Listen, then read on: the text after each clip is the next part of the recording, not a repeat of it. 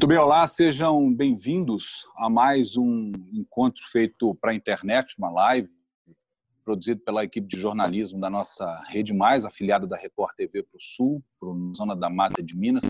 A gente começou essa série semana passada falando de comércio eletrônico é, e essa semana nós vamos tratar de um assunto que é muito importante para a economia de uma forma geral, mas principalmente para os negócios, o setor de serviços, o setor de comércio, que é um assunto é, ligado diretamente aos bancos, que é o crédito. Eu tenho o prazer de apresentar para participar com a gente desse segundo episódio aqui do nosso Conexão Mais a diretora de a diretora comercial do Banco de Desenvolvimento de Minas Gerais, o BDMG, é Marcela Brant, que está aqui conosco já na tela. Marcela, muito obrigado por participar conosco aqui. Seja bem-vinda. Obrigada a você, Luciano. E apresentar também o Guilherme Garcia, nosso colega aqui de Rede Mais, que é o editor-chefe do nosso Balanço no Campo, também é sócio proprietário da agência Plata Digital. Guilherme, obrigado por participar conosco também, seja bem-vindo. Eu que agradeço, Luiz. Bom, gente, é, provavelmente vocês vão concordar comigo, o Brasil não é, ele não está nem perto do topo da lista aí, é, dos países mais convidativos é, quando o assunto é tomado aí juros bancários muito altos, é, nós temos tarifas e encargos em excesso para quem precisa tomar dinheiro emprestado, é, nós temos burocracia mais, excesso de necessidade por parte dos bancos de garantias, né, garantias, exigências para garantias, é, a concorrência de ofertas também para oferta de crédito, isso tudo junto faz um ambiente que é muito pouco convidativo para quem precisa de dinheiro emprestado, seja para financiar um investimento novo, para ampliar o que já existe, para conseguir é, segurar as pontas até nas despesas aí do dia a dia. É, não, é, não é muito fácil a vida de quem precisa pedir dinheiro emprestado no Brasil. E agora, com as empresas fechadas, com as importações travadas, os novos negócios, tanto de empresas brasileiras quanto estrangeiras, é, suspensos. Né? Nós é, é, vivemos um momento que os bancos foram obrigados a tomar medidas mais emergenciais, oferecer um volume maior de crédito e a expectativa que se tem é, por parte dos empresários, dos empreendedores brasileiros, é de que esse dinheiro chegue de uma maneira mais facilitada. Né? O, de que o, o, empresário tem de receber esse dinheiro de um jeito mais rápido, de um jeito mais objetivo. É, faz sentido para vocês essa análise, eu queria começar perguntando isso para Marcela. Essa, essa afirmação que eu fiz agora faz algum sentido para você, Marcela? Você acha que o mercado é isso mesmo? Olha, Fernando, é, realmente é, existe uma demanda represada muito grande dos empreendedores nesse momento, principalmente por capital de giro, né? E os, as instituições financeiras estão tendo que realmente se reinventar nesse momento para poder, poder atender essa demanda da melhor maneira possível, reduzindo a burocracia, né? A, colocando taxas compatíveis àquilo que o empresário tem condições de pagar e, além disso, agregando instrumentos de garantidores para que ela possa ter também um maior acesso ao crédito. Nós temos, nós sabemos que principalmente no setor rural a gente tem grandes dificuldades né, com tias e principalmente nos micro e pequenos é, empreendedores. Né? O banco tem atuado, o DMG tem atuado em todos esses, em todas essas esses pilares. A gente tem reduzido as taxas de juros, tem ampliado os prazos de pagamento, ampliado as carências dos financiamentos para que para que as empresas possam ter um fôlego nesse momento de pandemia, nesse momento de parada né, das atividades empresariais e também a gente tem utilizado uma flexibilização de documentação. A gente tem aí problemas até cartoriais, né? A gente não tem como nem utilizar os cartórios, os cartórios estão fechados. Então, realmente, nós tivemos que ter muita criatividade para poder associar né, o acesso ao crédito com a segurança, com a prudência bancária que a gente precisa. É, um outro ponto que a gente tem trabalhado bastante, e aí o governo federal tem feito isso, o nosso governador também, o governo estadual tem tem nos proporcionado também condições para isso, são instrumentos garantidores. Recentemente foi a, a, gente foi criado via decreto do governador Romeu Zema um fundo garantido é, com um aporte de 70 milhões de reais para que a gente possa atuar em setores aí é, com maior apetite a risco. né, para que a gente possa atuar realmente de forma anticíclica. É, adicionalmente a isso, o governo também, por meio da Codemig, aportou no capital do banco 100 milhões de reais, também para que a gente possa ter aí um volume mais expressivo de crédito é, para os empreendedores mineiros. E esse é o papel que a gente vem, vem fazendo, também buscando recursos internacionais, buscando, buscando recursos com os nossos restauradores de recursos, Ministério do, do Turismo, por meio do Fungetur, o Ministério da Agricultura, é, com o Funcafé. Então, a gente tem aí procurado recursos em todas as fontes possíveis para que a gente possa aí atuar realmente de uma forma anticíclica, cumprindo o nosso papel de banco de desenvolvimento. Bom, Guilherme, o que, que você acha? Eu acho, é, o seguinte, eu fico imaginando, é, Marcela, se o governo fosse, o governo, estou falando em relação ao governo federal, em relação às microempresas. O crédito, o crédito para micro, micro e pequenas empresas só foi anunciado no dia 19 desse mês. Você pega uh, para atender microempresa com faturamento anual de até 360 mil e pequena empresa que fatura até 4,8 milhões por ano. É, e é um crédito que chegou tarde e, ao mesmo tempo, assim que anunciado, as empresas correram até as instituições e não conseguiram, as instituições daram, darem um retorno de que aquele crédito estava disponível. Como é que você vê essa, esse sufoco da pequena empresa em relação à demora para atender esse empreendedor? É, Guilherme, esse está sendo um, um, grande problema e os realmente as, as, as, os programas do governo federal eles foram anunciados, mas não, não a gente ainda não conseguiu né, serem todos efetivamente utilizados, né?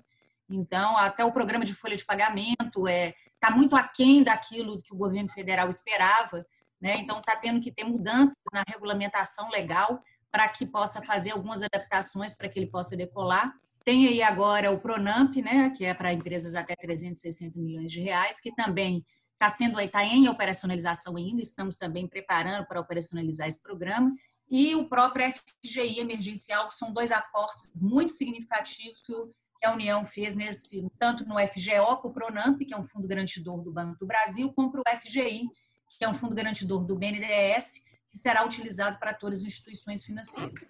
Mas ainda não está operacional, ainda tem ainda alguns detalhes ainda a serem a serem cumpridos, algumas etapas para que seja operacional. Do ponto de vista do BDMG, nós temos conseguido, como a gente já tinha uma, a gente tem uma plataforma digital, né? É, desde 2012 nós somos o primeiro banco de desenvolvimento, banco sem conta corrente que, que, que lançou uma plataforma digital. Então, nós, esse mês, por exemplo, nós desembolsamos 60 milhões de reais. Isso significa que nos últimos dois meses, ou seja, pós-pandemia, nós já ultrapassamos 100 milhões de reais só para a micro e pequena empresa. Só para você ter uma noção, nós somos um banco médio, né? O ano passado inteiro nós desembolsamos 170 milhões. Então, assim, é um valor muito significativo. Então, a gente tem atuado realmente é, é o recorde do banco, não, nunca teve um desembolso mensal tão grande. E aí a gente tem setor de turismo, esse valor aí, 15 milhões para o setor de turismo, mais empreendedoras de Minas também, a gente tem uma linha só para as empreendedoras mulheres, para apoiá-las também teve uma, uma, uma, uma adesão muito forte. Então, a gente tem conseguido atuar de uma maneira bastante significativa dentro daquilo que a gente vinha atuando. Ampliamos bastante nossos desembolsos. Marcela, explica para a gente, até para que o nosso público entenda, você falou uma coisa nessa sua consideração aí, é o BDMG é um banco sem conta corrente. Como é que esse dinheiro chega até o empreendedor, até as uhum. pessoas de uma forma geral, o empreendedor e o, e o produtor? É, ela vai via outras instituições, mas é, esse, esse empreendedor ele pode ter acesso ao BDMG, ele pode é, é, fazer o contato direto também com o BDMG, mas ele vai receber o dinheiro por outros meios. Explica isso para a gente, para que as pessoas possam entender, por favor. Seguinte, na realidade, só o depósito do recurso que é referente do empresário. Né? Então, o empresário não precisa de ter conta corrente no BDMG, porque o BDMG não tem conta corrente. Em outras instituições financeiras, normalmente, o que ocorre é que o financiamento ele é, ele é, ele é ofertado apenas para aqueles que têm a conta corrente ali. Ou então ele tem abrir uma conta corrente para obter o financiamento da instituição.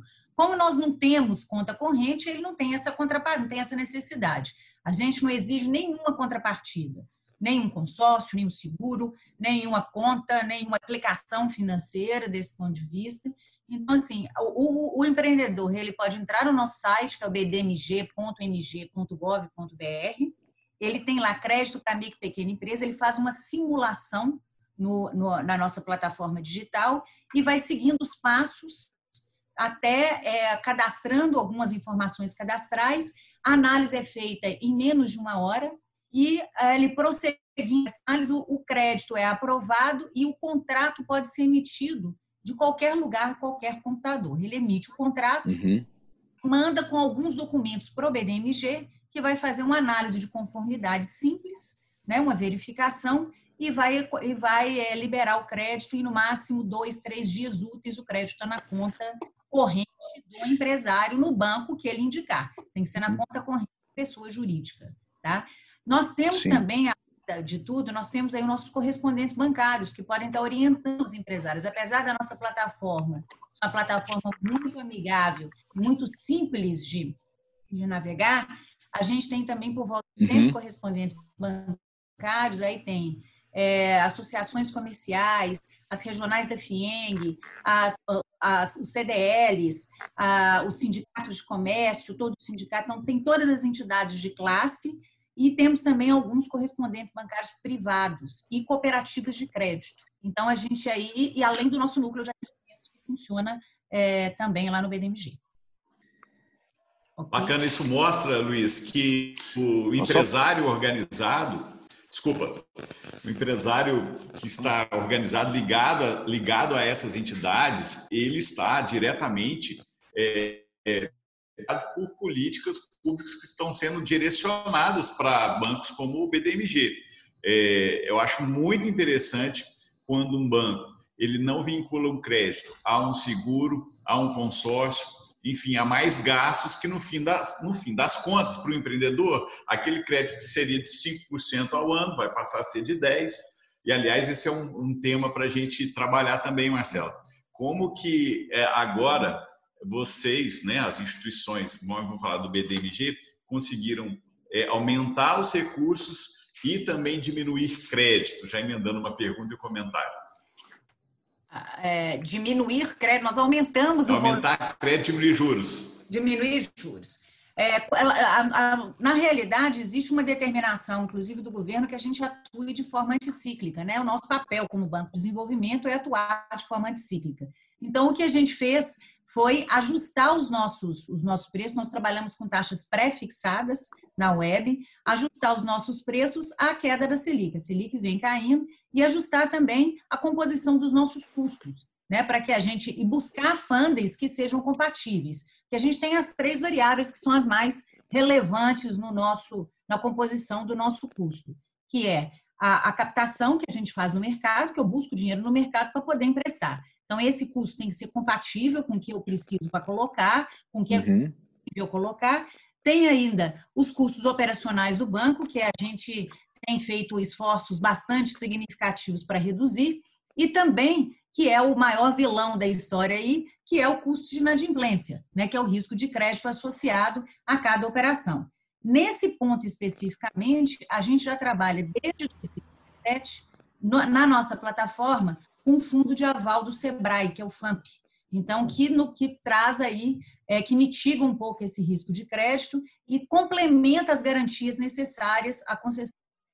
Então, toda essa, esse, todo esse, todo, todas essas variáveis é que fazem com que a gente consiga ter taxas mais atrativas e aumentar o volume de, de crédito disponibilizado aí para as micro e pequenas empresas.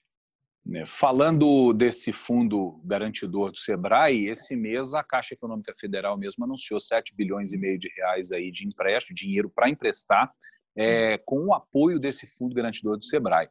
Mesmo assim, alguns empresários estão reclamando que ainda tem muitas exigências. Só um dado interessante, é, você citou a inadimplência, Marcela, o relatório que saiu hoje do Banco Central, é, fechando o mês de abril, a inadimplência está em 3,3% no total no Brasil, a inadimplência de pessoa jurídica é 2,3%, a inadimplência de pessoa física ainda é maior e acaba jogando essa, esse percentual para cima é de 4%. Uhum. É, há uma dúvida que fica, também tem a ver com o mercado. É, você citou a diferença entre o dinheiro que você busca no mercado para emprestar e o dinheiro que você empresta, que é o chamado spread bancário. Que o Brasil é conhecido mundialmente por ter o segundo pior spread, o segundo maior spread bancário do mundo. Né? A gente tem a segunda maior diferença entre o dinheiro que entra e o dinheiro que sai do banco. E isso tem a ver com essas garantias, tem a ver com essa inadimplência, uhum. tem a ver com a dificuldade de recuperação de crédito que o Brasil tem, leis frágeis e, e outras coisas. É, é, se os bancos aceitassem reduzir esse spread, você acha que o dinheiro teria condições de chegar mais barato para o consumidor de uma forma geral? É, eu acho, a gente tem algumas questões aí muito relevantes quando a gente fala de spread bancário. Tem uma questão muito relevante no Brasil, que é a questão da simetria de informações, né? Então, e também das dificuldades de recuperação de crédito. Então, quando você tem informações transparentes, base de dados que são confiáveis, associado a associado a essas questões relativas à recuperação de crédito, a segurança jurídica para a recuperação de crédito, a gente teria aí um custo, um spread muito mais baixo, porque o principal componente é esse componente dado o risco de crédito. Tá? Então, é, são esses dois fatores que são, assim, questões que são problemas brasileiros, né? Não são de é, que a gente precisa de avançar bastante aí, está na agenda do Banco Central, né? Essa questão do Open Banking, né? Que vai facilitar esse trânsito de informações, a questão do cadastro positivo, e a questão também de trazer uma segurança jurídica na recuperação de crédito, nas garantias né, das operações, que é isso que vai reduzir o spread bancário. Os instrumentos é, mitigadores de risco é que vai reduzir esse, esse spread bancário. Com relação à inadimplência que você citou, se você pensar, ela ainda é baixa. É uma inadimplência ainda baixa, né? A inadimplência de 4% no meio da crise.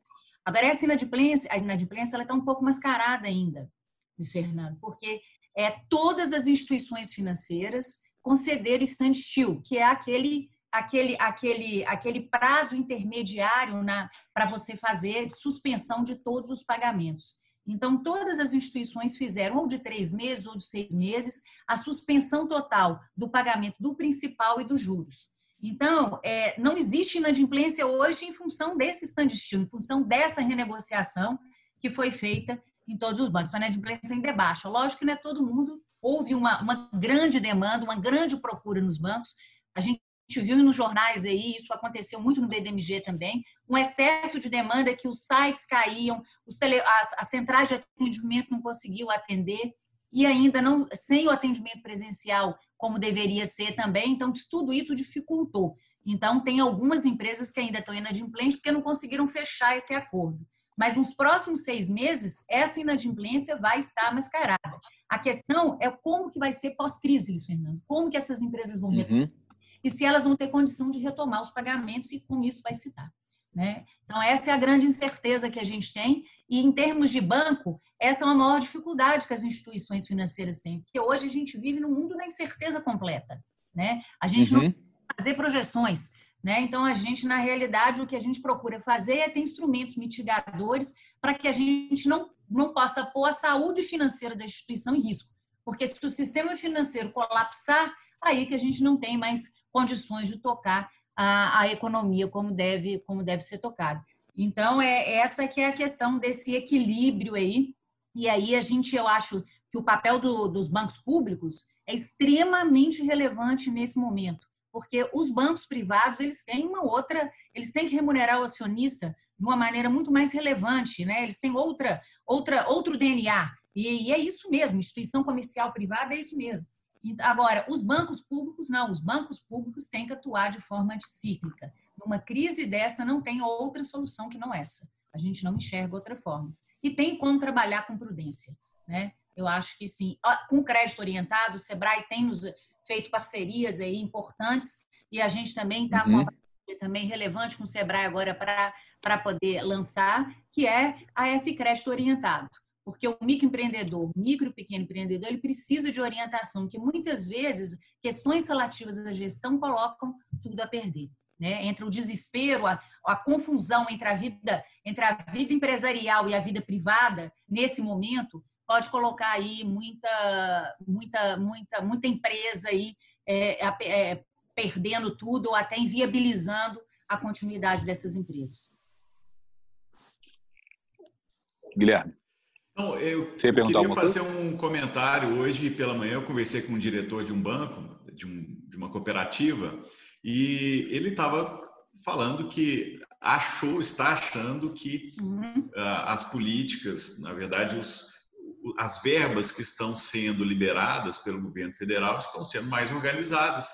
Assim, quando é feito o anúncio, o empreendedor vai lá e já consegue, eles já conseguem acessar aquele crédito. E outra informação que ele passou que é, no caso dessa cooperativa, que está muito ligada ao agronegócio, é, não teve uma, uma queda em relação às movimentações de crédito dentro dessa cooperativa e que a preocupação dele é para o segundo semestre, que é quando o varejo deve ser mais impactado, ou, ou seja, é quando de fato o, o problema vai aparecer, surgir com mais evidência.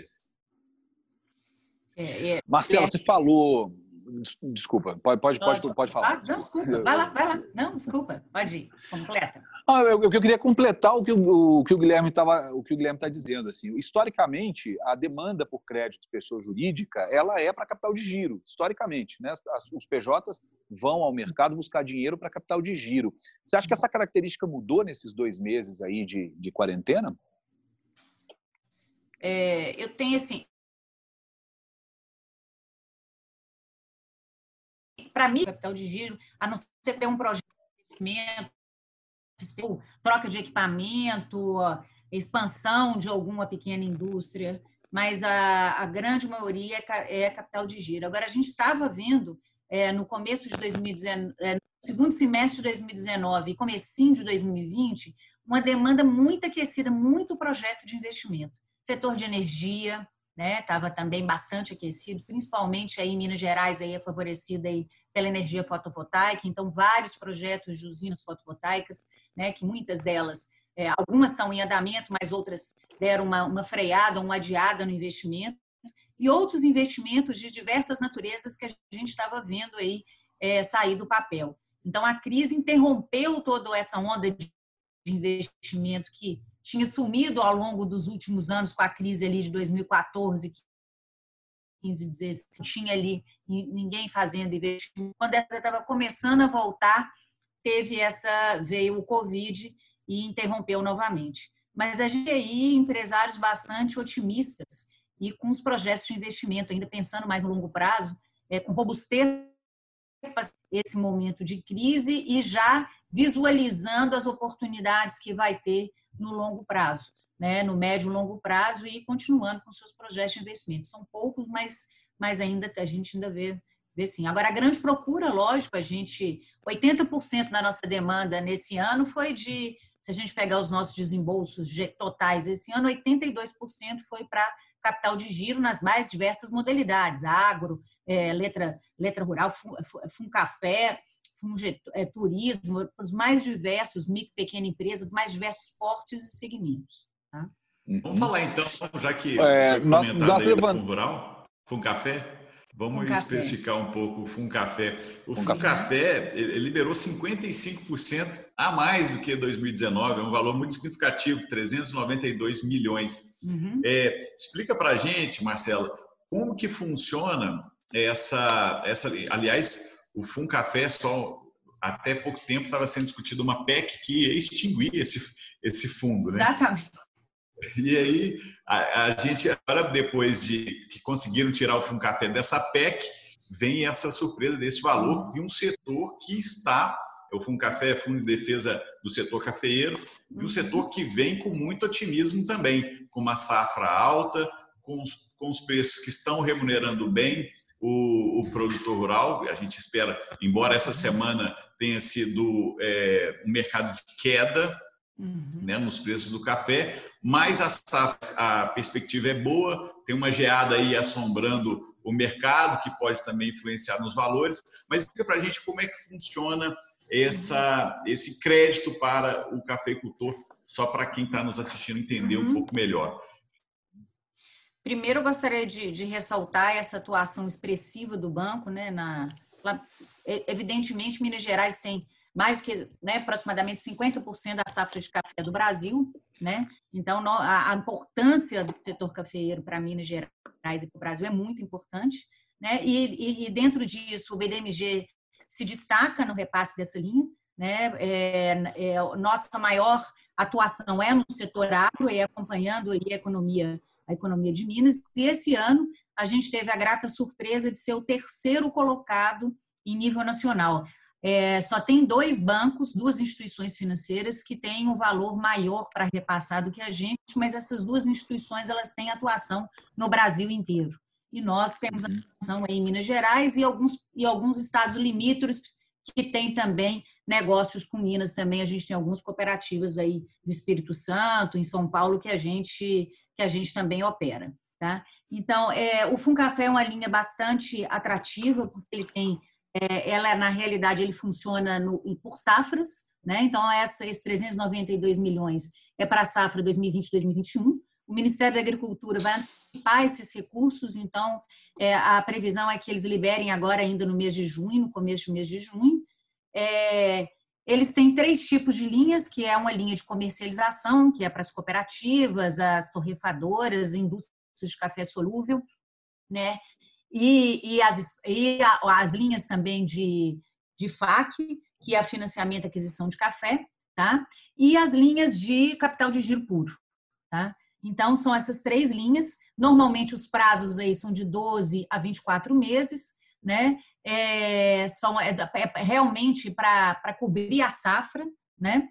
É, e, a, e a gente tem uma, uma, atuação bastante expressiva em todas as cooperativas que atuam em Minas Gerais.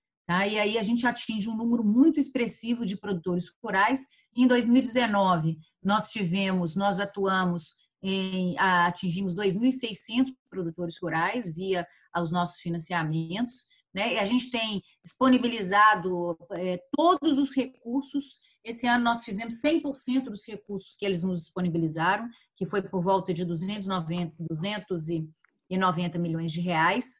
Tá? A gente teve um recurso e depois teve ainda um adicional. Nós colocamos o recurso inteiro no mercado, enquanto que as demais instituições financeiras repassadoras de Funcafé, eles devolveram ao final da safra os recursos que não conseguiram aplicar. Então, assim, é o, faz parte do nosso DNA, faz parte da nossa estratégia, apoiar o setor e, e é o que a gente tem feito o esforço de, de atuação e tem dado bastante, bastante resultado. É, Marcelo, você falou de três linhas é, diferentes para o Fundo Café. É, tem como a gente ter uma noção de uma média de custo desse, desse dinheiro? Quanto, quanto isso representa para quem, quem é o tomador lá na ponta ou varia de cooperativa para cooperativa? Quem que administra esse juro? É o BDMG ou é a cooperativa? É. Na realidade, a gente tem uma grande facilidade e o próprio a empresa tem uma facilidade, porque a gente, as instituições financeiras elas têm que registrar no Sicor que é um sistema do Banco Central, todas as operações que elas fazem. Não aparece o nome da instituição financeira, mas aparece o nome da cooperativa que tomou o crédito e a que custo e a que prazo que essa cooperativa tomou. Todo o crédito que é rural, inclusive café. Então, é, existe uma transparência uhum. grande nesse isso isso gera uma competição positiva, né? Porque as instituições não têm como estar é, tá, é, é, atuando com custos fora daquilo que o mercado está atuando. Então, é, agora isso varia muito em função do risco do, do, tomador, né, da cooperativa, do tamanho da cooperativa, do risco que ela está, do balanço dela naquele momento, da, das perspectivas de safra, de armazenamento. Esse ano a gente tem aí, na, por causa da bianualidade do café, uma safra recorde, né? Eles estão prevendo entre uhum. 25% de aumento é, da safra. Então, é, a, a, a área cultivada também aumentou, também, né? Então, a gente tem aí perspectivas, independente aí das, das questões das intempéries aí climáticas, que é, uma, que é algo que a gente tem todo ano, né? Então, assim, algo que não tem como controlar, a gente tem, a gente sabe que a safra de café realmente vai ser bastante promissora e, a, e o câmbio também ajuda, né? A gente exporta aí bastante café, então o câmbio também ajuda bastante. O câmbio fica favorável para o exportador exportador fica desfavorável para o importador, né? Exatamente. A gente fala, às vezes reclama que o maquinário para trazer é caro, mas na hora de vender a safra, pelo menos o valor é mais alto. É, mas nós não temos condições, então, de ter uma, é, uma ideia de uma média é, de custo anual para esse, esse empréstimo. Só para você ter uma ideia, para a gente entender o que, que eu estou que que eu querendo dizer, o que eu estou querendo perguntar, esse relatório do Banco uhum. Central de hoje, ele fala, uhum. por exemplo, que a média de juro no Brasil para o crédito livre, juro pessoa física para crédito livre, é de 44,5%, foi de 44,5% no mês de abril. Pessoas jurídicas, 15,8%. É um juro menor, é, é, originalmente, até pela finalidade, pelas garantias que os bancos têm. Então, uhum. para esse dinheiro do Funcafé, a gente consegue fazer essa mesma média para ter uma noção até de comparação com esse, com esse juro para pessoa física e jurídica? Tá. O, o, o, setor agro, de uma maneira geral, ele tem linhas bastante subsidiadas. Inclusive, o Funcafé também, ele tem, ele tem custos bastante acessíveis, né? É, você tem aí a LCA, que é a letra é, de agronegócio, que é um título que a gente emite no mercado, que também tem todo um subsídio para quem vai adquirir, para quem vai investir, né? Em relação a, ao pagamento de impostos. Então, acaba ficando também mais, mais barata para os bancos e aí o repasse fica mais barato. Então, tem várias linhas subsidiadas, tanto de repasse como de mercado. Então, é, a, as, as linhas são muito mais baixas do que os setores de uma maneira geral. Então, essas do Funcafé, elas são indexadas a Selic e sempre são Selic mais alguma coisa, Selic mais 2, mais 3, mais 5. Aí vai depender do, do, do, do risco da cooperativa e da, da situação, da uhum. situação uhum. de balanço financeira, de cadastro da cooperativa e das perspectivas ali né? Porque é operação, as operações de, de agro elas são feitas muito é, lastreadas na própria produção, lastreadas no próprio fruto, na própria produção. Então, uhum. elas, é, é, elas são, elas são é, é, mais curtas, né? Essas operações e lastreadas na, na própria produção. Então, não geram custos adicionais. Selic. Parte de Selic. Selic está 3% ao, né? 3%, 3% ao ano. 3% ao ano. 3% ao ano. Tá. tá? 3% ao ano. Perfeito. É, Guilherme, sobre isso?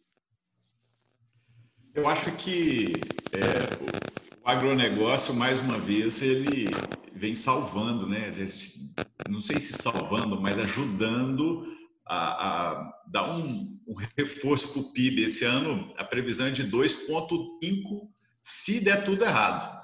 Então, uhum. esse crédito agora entrando, na verdade, esse dinheiro entrando para esses investimentos, já pensando na ação que vem, foi bem lembrada uhum. pela Marcela. Então, vai ter o dinheiro da safra que começa a entrar nas cooperativas já a partir desse mês. E esse, esses investimentos, e aí é um papel interessante da comunicação é saber como que vai se investir em máquinas sem ter feiras agrícolas, sem ter dias de campo. Hum. Então vai precisar de muita criatividade da indústria e do comércio para conseguir fazer com que o produtor rural faça os investimentos, né? É. É, nós vamos ter que agora ter muita criatividade para ter feiras virtuais, né? Para poder é, lançar os produtos e fazer alguns eventos virtuais para que a gente possa dar esse dinamismo aí para vários setores aí, com certeza. É é um novo normal aí que a gente vai ter. Eu acho que vai também tem várias oportunidades nisso aí. Eu acho que é, a não está sendo simples, né? Com muita incerteza, muito sofrimento para muitos setores, para muitas empresas. Mas é um momento a gente rever o nosso modelo de negócio, rever a nossa forma de atuar e ver como que a gente pode aproveitar as oportunidades que vão aparecer aí pós-pandemia, né? Uhum. É, Marcelo, eu quero, eu vou pedir a sua, a sua análise como, como profissional de mercado, mais uma vez, sabe? É, de tudo isso que a gente falou, incluindo o crédito rural, o crédito é, aberto né, para uhum. pessoas físicas e jurídicas. É, a gente acompanhou, por exemplo, um relatório da Febraban que foi divulgado no começo desse mês, eu tenho os números aqui, é que de 16 de março a 30 de abril, as instituições bancárias, de uma forma geral no Brasil, somaram um total de dinheiro concedido em crédito de quase 473 bilhões de reais. É muito dinheiro foi colocado no mercado nesse período. E isso sem contar, inclusive, o balanço de maio, que ainda está acabando depois de amanhã, esse balanço deve vir mais para frente. É, isso são contratações de, de novos empréstimos e, e a, a, repactuação de outros contratos. Você muito bem falou, e foi feito muito, é um volume muito grande de repactuações. Né? Jogaram dívidas para frente, renegociaram contratos. É, e há uma, uma, uma, crítica no mercado, a FEComércio de São Paulo fez essa crítica formalmente, inclusive a FEBRABAN, que os bancos estariam priorizando as repactuações para não perder as operações que já tinham sido feitas é, em detrimento de novas concessões de crédito, e por isso os números de novas concessões tiveram uma redução, segundo o Banco Central, de 31%. É, é, as empresas receberam menos 31% em abril do que tinham recebido em março, e abril foi o pico da, da quarentena até agora, pelo menos. Na verdade, maio foi, mas abril foi o começo da parte mais aguda da quarentena. É, você acha que realmente pode ter acontecido isso? Os bancos podem ter priorizado essa repactuação de uma forma geral?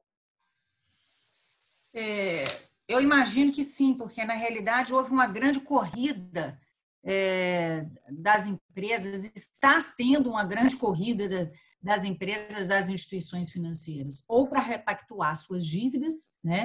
Isso está sendo uma demanda muito relevante, ou para e paralelamente não só para repactuar, pede repactuação e o novo e o novo crédito. Então, assim, a demanda está muito aquecida. Né? Tem empresas que estão solicitando o capital de giro sem nem ainda precisar do capital de giro, em função da incerteza quanto à duração da pandemia, da incerteza quanto aos reflexos na cadeia que ela trabalha. Né? Uhum. Porque, na verdade, não é só a empresa, tem os fornecedores, tem todo mundo pedindo mais prazo, então é um efeito dominó que isso, que isso causa dentro, dentro da economia. Mas o que a gente tem visto que ainda assim, mesmo com esse volume todo, ainda não tem sido suficiente, né? Então é por isso que é, todos os governos, governo federal, e, estão é, a, e precisam de atuar de forma mais agressiva para que trazer mais liquidez para o mercado, é, inclusive é, pressionando mais as instituições também privadas para que isso é, dando mais condições para que para que essa recorra, né? É, não só os bancos públicos, gente tem aí os grandes bancos públicos, BNDES, é, Caixa, Banco do Brasil e toda a rede de instituições de desenvolvimento que tem. Nós somos, como bancos regionais, só tem o BDMG, o BRDE, que atua em três estados do Sul, e o BANDES, que atua só no Espírito Santo. Mas nós temos aí uma infinidade de agências, agências de desenvolvimento que vários estados do Brasil bem podem contribuir com esse com, com essas com essa concessão de crédito mas tem que ser um trabalho conjunto, né? Tem que ser de mãos dadas. Não adianta só uma instituição fazer o, fazer o dever de casa, todas vão ter que fazer, e aí, com todo o apoio do Banco Central, da, do Tesouro Nacional, do Ministério da Economia, para que a gente possa realmente poder estar tá atuando de uma efetiva aí nesse momento tão difícil. Marcela, deixa eu aproveitar também a sua expertise de mercado para entender um pouco informações de, bastidores mesmo de, uhum. de bancos de crédito. A gente sabe que esses, esse dinheiro que está sendo ofertado é um dinheiro que está tá é, é, adquirido no mercado, há um risco, você disse agora há pouco que a inadimplência de 4% ainda é baixa. É, qual, ou melhor, qual é o risco que está sendo analisado agora, tendo em vista que não há perspectiva de quando essa pandemia vai acabar, quando os impactos econômicos vão terminar. Ou seja, é, há uma perspectiva que esse dinheiro está sendo ofertado e essa inadimplência pode chegar até quando? E tendo em vista que a regra de, é, de um investimento está sendo quebrada, que a regra de ouro é aquela história de que você pega dinheiro para fazer investimento, para você é, é, é fazer um, ter uma perspectiva na sua empresa para você crescer, não para você pagar custos, né? Que quebrando isso pressupõe-se que a empresa está entrando no risco grande de problemas financeiros. É, o que, que, se fala em relação a essa perspectiva e do medo dos bancos em ofertar crédito? Guilherme, é uma, realmente um momento de bastante incerteza. Só para, assim, fazendo um pouco de uma reflexão aqui, o que, que a gente tem visto? A gente tem visto que a situação atual, o que, que a gente tem ouvido dos empresários primeiro, do lado de lá, para depois falar um pouco do lado de cá dos bancos, instituição financeira é, é um muito difícil para eles, que eles, eles estão com receita zero, né, fechados, mas também uma abertura, que não seja uma abertura efetiva, pode prejudicá-los ainda mais. Um exemplo, uma, uma, uma, empresa que tem uma loja no shopping, ela está com todas as suas despesas, a maior parte das suas despesas, mais de 90% das suas despesas, suspensas.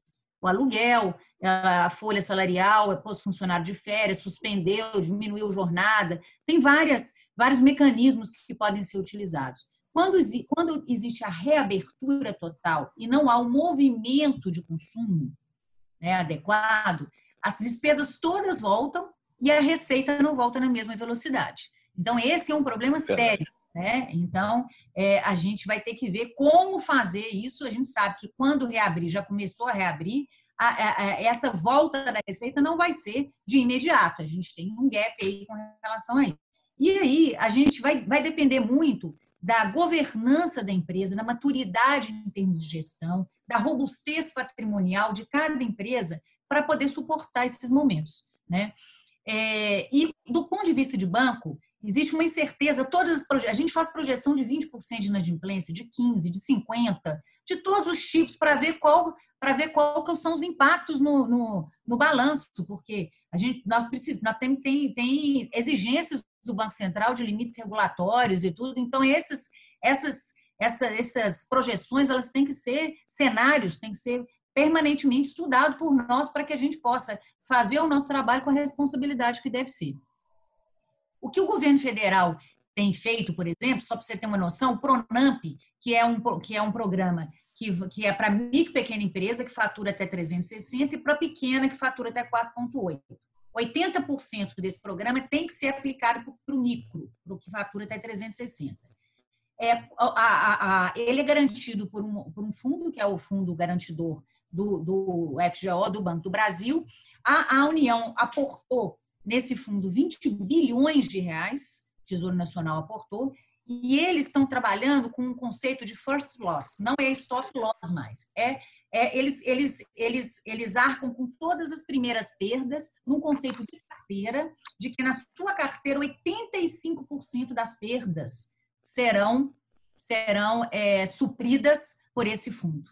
Tá certo? Então, é, só para você ter é, é, visão, é, visão um pouco da, da magnitude disso. Você imagina 85%, isso pode acontecer isso pode, porque a gente sabe que o micro pequeno empreendedor, dados do Sebrae, vive em média dois anos, a quantidade de gente que morre, né? E aí, por vários aspectos aí, dos, dos mais diversos. Uhum. E agora, num, num contexto desse, é, a, a, as projeções, elas são das mais, da, da, as mais é, é, é as mais estarrecedoras possíveis, né? Mas é, a gente pode ter surpresas boas aí, mas assim, do ponto de vista de micro e pequena empresa, que as grandes, às vezes, elas ainda têm aonde recorrer, é, é um, alguns setores que já estavam passando dificuldade também, agora com a pandemia, é, estão sem, sem caminho, sem solução, né?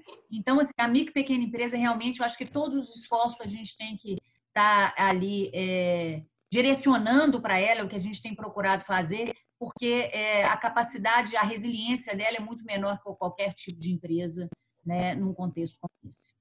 É, é, perfeitamente compreensível. Né? Você falou sobre a questão do patrimônio, das garantias. A empresa maior ela acaba tendo mais condições de dar essas garantias e de receber o dinheiro.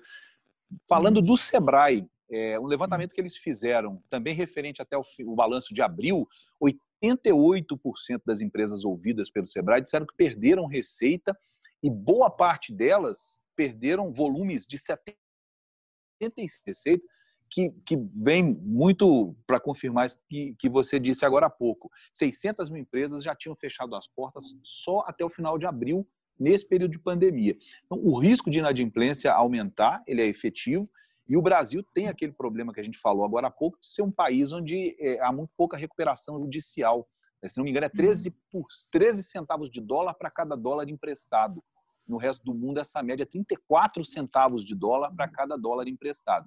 Então, justifica até a preocupação. Mas a última pergunta que eu vou te fazer, Marcela, para a gente ir para o encerramento, é o seguinte: é, com tudo isso que você falou, a, o Banco Central, por exemplo, é, abriu mão do depósito compulsório agora, o que teria jogado aí até 200 bilhões de reais é, na economia. Esse dinheiro ainda não chegou, mas pode chegar nos próximos meses, dessa forma.